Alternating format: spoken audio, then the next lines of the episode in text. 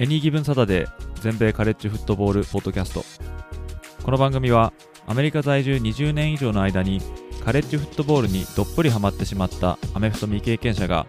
このスポーツの素晴らしさを素人の目線で伝えていくポッドキャストです。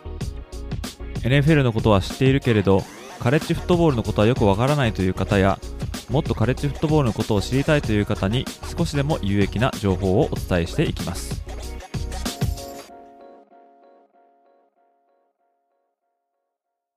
皆様ご機嫌いかがでしょうか？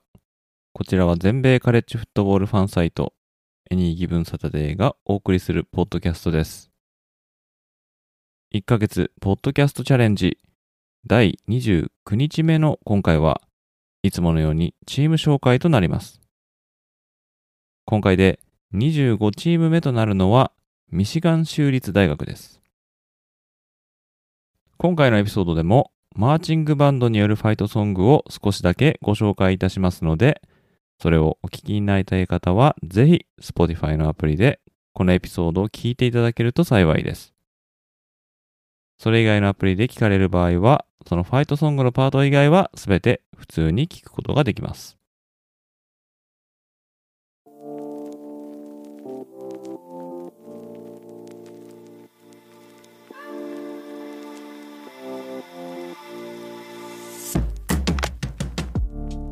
ということで早速ミシガン州立大学のチーム紹介をしていきたいと思います。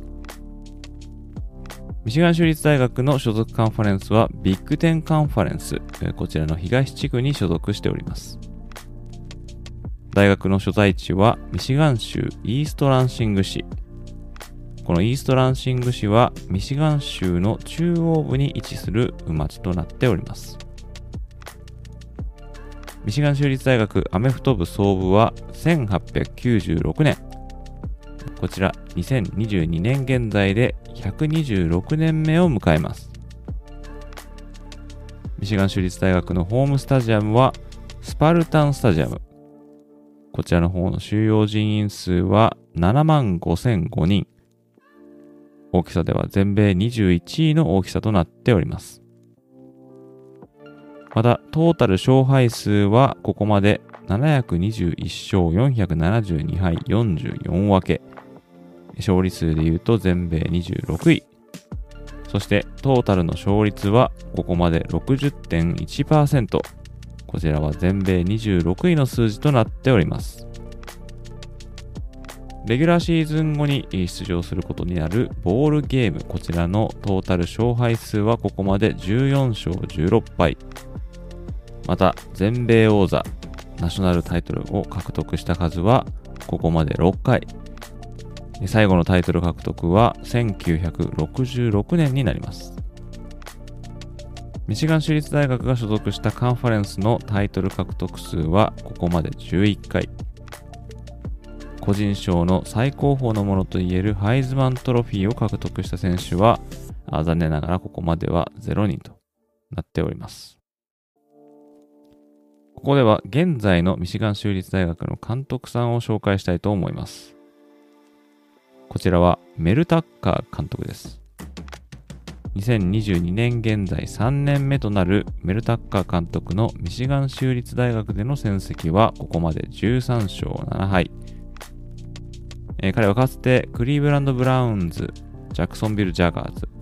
シカゴ・ベアーズと NFL を渡り歩いた後に2015年にアラバマ大学でアシスタントを務めておりますけれども、その後にジョージア大学で再びアシスタントを務めた後に2019年にコロラド大学のヘッドコーチに就任します。まあ、その2019年は5勝7敗と負け越したんですけども、まあ、それにもかかわらず2020年にミシガン州立大学のヘッドコーチに抜擢されたということで、まあ、その2020年度は2勝5敗と、まあ、散々だったんですけども、昨年の2021年は11勝2敗と大躍進しました。そして今オフには10年契約でトータル9500万ドル。こちら現在のレートで言うと126億円と、まそういった大型契約を結んだという監督さんですね。そしてここでは過去の主なミシガン州立大学の監督をご紹介していきます。まずは、1947年から1953年までチームを率いたクラレンス・マン監督。ミシガン州立大学はマン監督の指揮下で全米制覇を2度獲得と、こちら1951年と1952年の2連覇、これを達成しております。また、ビッグ10に加入した初年度の1953年には、まカンファレンスのタイトルをいきなり獲得ということで、え名を馳せた監督です。続きまして、1954年から1972年までミシガン大学を指揮したダフィー・ドーヘティ監督。ミシガン州立大で19年チームを指揮したということで、これはミシガン州立大フットボール史上最長となる監督在任年数となっております。そしてこの間、1955年、1957年、1965年、1966年と全米制覇を4度も獲得して、まあ、一時代を築いたという監督です。そして、1984年にはカレッジフットボールの殿堂入りも果たすと、そういった名称です。次に紹介したいのは、1995年から1999年にミシガン州立大学を指揮したニック・セイバン監督です。現在、ニューイングランド・ペイトルーツのビル・ペリチック監督がクリーブランド・ブラウンズのヘッドコーチと務めていた際に、このセイバン監督はディフェンシブコーディネーターを4年務めたんですけども、まあ、この後にミシガン州立大にやってきました。当時、ミシガン州立大学は、1990年以来勝ち越しがなくて、しかもリクルーティング違反を犯したことで、NCAA から目をつけられていたってそういう時期だったんですけども、まあ、そんな時にやってきたニック・セイバン監督、初年度となった1995年は6勝5敗1分けと、まあ、いきなり勝ち越しを達成します。そして1999年には9勝2敗で全米9位まで上り詰めるという偉業を達しまして、まあ、結局そのシーズン後にルイジアナ州立大学へ移籍するんですけども、まあ、ミシガン州立大での就任5年間で、えー、負け越しシーズンが全くなかったと、まあ、そういう監督さんですね。まあ、現在は皆さんもご承知の通りアラバマ大学で一時代を築いております。そして最後に紹介したい監督は2007年から2019年までチームを指揮したマーク・ダントニオ監督です。1995年から前述のセイバン監督のアシスタントとしてミシガン大に従事しておりまして、このセイバン監督が LSU に去った後は、オハイオ州立大学でディフェンシブコーディネーターを務めて、その後シンシナティ大学で自身初となるヘッドコーチに就任とその後にミシガン州立大学にやってくるんですけども、ミシガン州立大学での13年間でビッグ10タイトルを3回、そして2015年にはカレッジフットボールプレーオフに進出も果たすということで結果を残した監督です。ちなみに、その2015年のプレーオフでは、セミファイナルで師匠ともいえるそのセイバン監督率いるアラバマ大と対戦しまして、まあ、惜しくも敗戦したと。まあ、そんなあ背景もございます。続きまして、過去の主なミシガン州立大出身の選手をご紹介していきます。まずは、ボルティモア・コルツ、ヒューストン・オイラーズ、オークランド・レイダースなどで活躍した名ディフェンシブエンドのブッパ・スミス、ミシガン州立大史上最高のラインバッカーと名高いジョージ・ウェブスター。主にヒューストン・オイラーズで活躍したランニングバックのロレンゾ・ホワイト。主にニューヨーク・ジャイアンツで活躍したラインバッカーのブラッド・バンペルト。1984年のドラフトで1巡目にニューヨーク・ジャイアンツにドラフトされたラインバッカーのカール・バンクス。インディアナポリス・コルツ、オークランド・レイダースなどで活躍したワイドレシーバーのアンドレ・ライソン。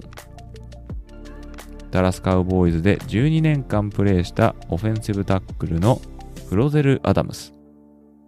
2000年のドラフトで1巡目でピッツバーグスティーラーズにドラフトされたワイドレシーバーのプラキシコ・バレス。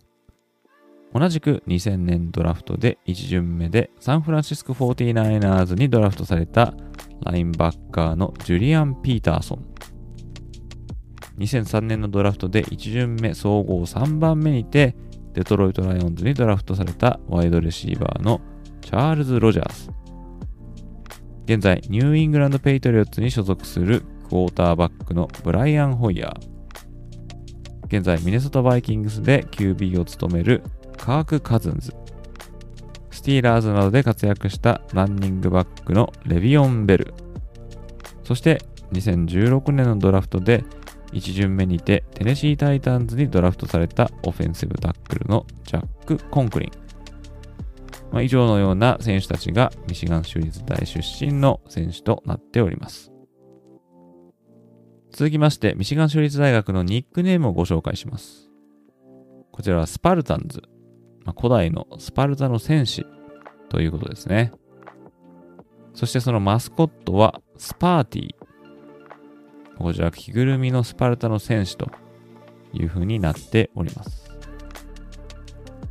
そしてここではミシガン州立大学のファイトソングをご紹介したいと思います。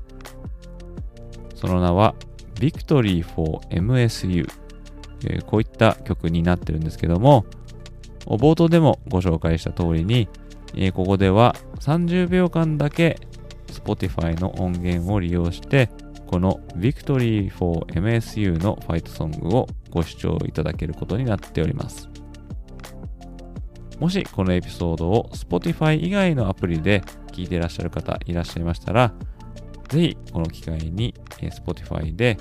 このエピソードを探して聞いていただけると、このファイトソングを聞くことができます。もしそれ以外のアプリでこのエピソードを聞いてらっしゃる方は、そのファイトソングのパートをスキップして次のセグメントに飛ぶことになります。ということで、ミシガンステートのファイトソング、Victory for MSU、聞いてください。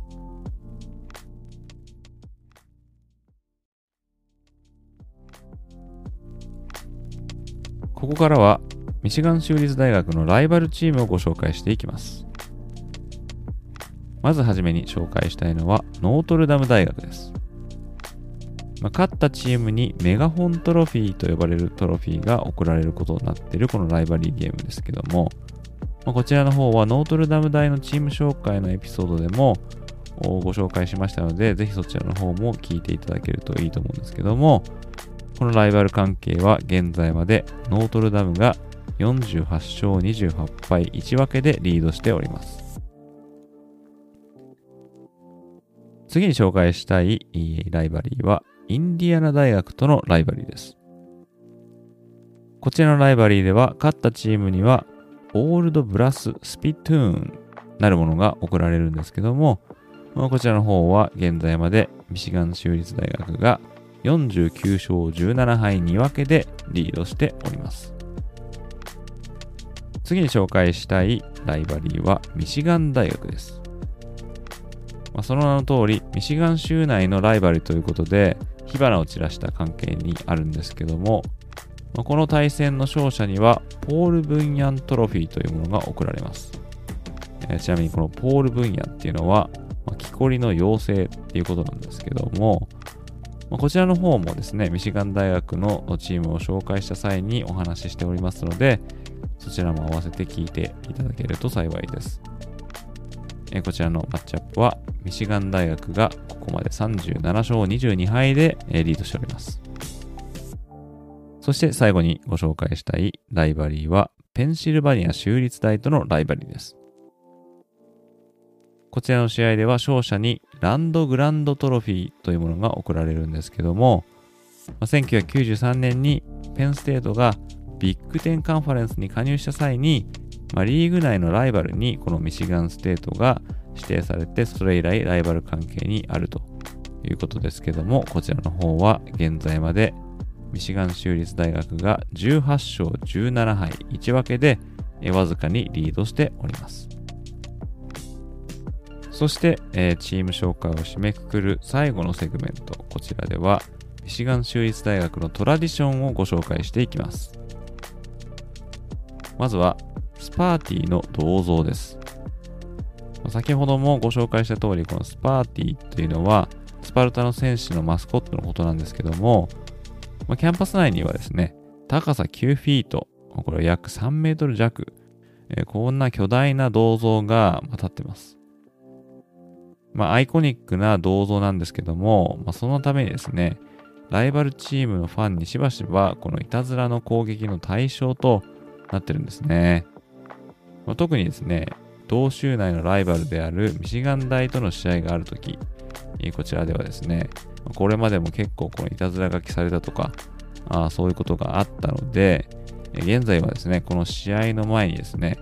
マーチングバンドのメンバーが夜通しこの銅像があいたずらの的にされないようにとガードしていると、これが伝統になっております。次に紹介したいトラディションは、ゼキ・ザ・ワンダードッグですね。まあ、こちらはですね、スパルタンスタジアムでのハーフタイムにおけるフィールド上でのパフォーマンスの一つに数えられてるんですけども、まあ、こちらはですね、1977年まで遡ることになります。この時ですね、ミシガン州立大学は、ハーフタイムに行う余興として、まあ、何か新しいことないかなとと模索していたんですね。そこで連れてきたのが、フリスビーをキャッチするチャンピオンの犬だった、まあ、地元のゼキザ・ワンダードッグ。まあ、こういった犬だったんですね。で、ハーフタイムになって、このゼキがですね、フィールドに現れて、で、アナウンサーによって、このゼキの紹介が行われると、まあ、ネオングリーン、こちらはですね、ミシガンステートのチームカラーでもあるんですけども、この緑色のフリスビーを追って、このゼキがですね、フィールドを疾走するんですね。そして鮮やかなジャンプを披露して見事にこのフリスビーをキャッチしまくったと。まあ、こういったことをやったところですね、それを見ていたスタジアムのファンが大喝采を上げて、それ以来、ゼキのハーフタイムショーは恒例行事になったっていうことなんですよね。初代のゼキは1984年に引退してしまって、まあ、それ以来約20年ほどこのアクロバティックなドッグショーっていうのは行われなかったんですけども、大学の方が2002年にこのトラディションを復活させて、まあ、2代目のゼキが登場したということで、そして現在は4代目となるゼキがハーフタイムにスタジアムに集まったファンの視線を釘付けにするスキルを披露し続けております。ということで、ここまでミシガン州立大学のチーム紹介をしてきました。同じミシガン州内にあって、まあ、歴史的にもブランド力のあるミシガン大がとかく話題に挙げられる中で、まあ、その対をなすミシガン州立大は、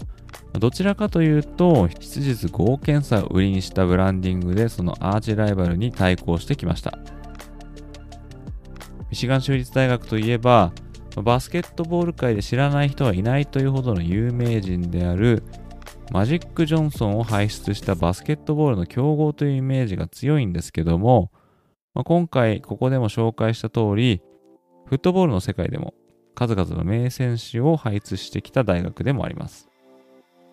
現在の監督であるメル・タッカー監督の前任者であるマーク・ダントニオ監督体制下では派手さはなくとも堅実なチーム作りでビッグ10タイトル獲得及びプレーオフ進出もライバルミシガン大よりも先に果たしておりまして常にどこか侮れないという印象が強いチームです。ただ、もっと上を目指すには改革が必要だということで、タッカー監督がやってきましたけれども、ま、2年目に11勝2敗で躍進して、えー、また自身も長期の大型契約を早々に結ぶに至っております。ただ、昨年の成功が単なるまぐれだったのではないと、そういうことを証明しなければ、タッカー監督の居場所もどんどん狭いものになってしまうでしょう。昨年の勢いをそのままに、今後もミシガン州立大学はビッグ10カンファレンス内でその存在感を発揮していってほしいと思います。ということで、ここまでがミシガン州立大学のチーム紹介となります。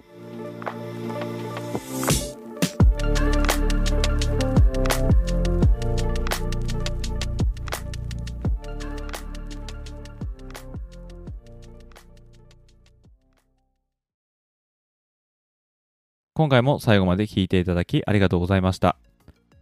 このポッドキャストをもっとたくさんの皆様にお伝えするために、